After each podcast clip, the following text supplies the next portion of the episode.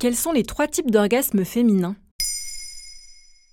Merci d'avoir posé la question. L'orgasme féminin reste encore complexe, mais heureusement, il fait l'objet de plus en plus d'études médicales. En 2016, la première modélisation d'un clitoris en 3D a changé la donne des représentations du plaisir féminin. Une étude plus récente, publiée au cœur de l'été, lève le voile sur l'existence de plusieurs types d'orgasmes.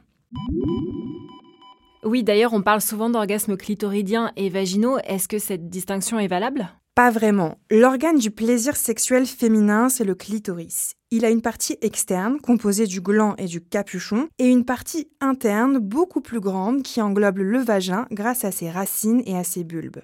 Le gland du clitoris est celui qui regroupe le plus de capteurs sensoriels. Il provoque un plaisir vif et plus facilement accessible que le plaisir de la zone interne du clitoris, provoqué par des pressions réalisées via le vagin avec un pénis, un doigt ou encore un sextoy. Oh. Donc ça veut dire qu'il n'existe qu'un seul type d'orgasme en fait eh bien non, et ça c'est le résultat de l'étude publiée au mois d'août 2022 par les chercheurs de l'Université Charles à Prague, en République tchèque. Selon leurs résultats, qui figurent dans le Journal of Sexual Medicine, les femmes seraient capables d'expérimenter trois types d'orgasmes différents. Pour obtenir ce résultat, ils ont demandé à 54 femmes de se masturber avec un sextoy capable de mesurer les contractions du plancher pelvien. Grâce à ça, ils ont distingué le premier type d'orgasme.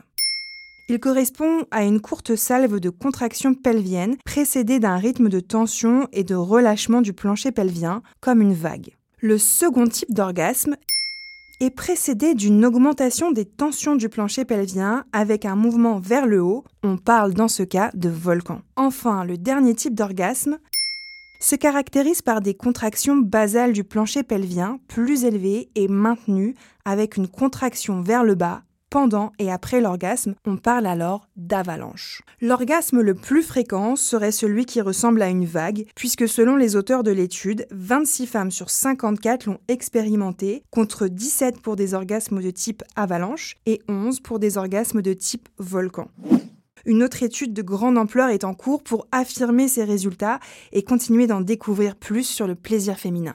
Un travail plus que jamais nécessaire à l'heure où près de 8 Françaises sur 10 sexuellement actives admettent avoir déjà eu des difficultés à jouir, selon un sondage de l'IFOP en 2019.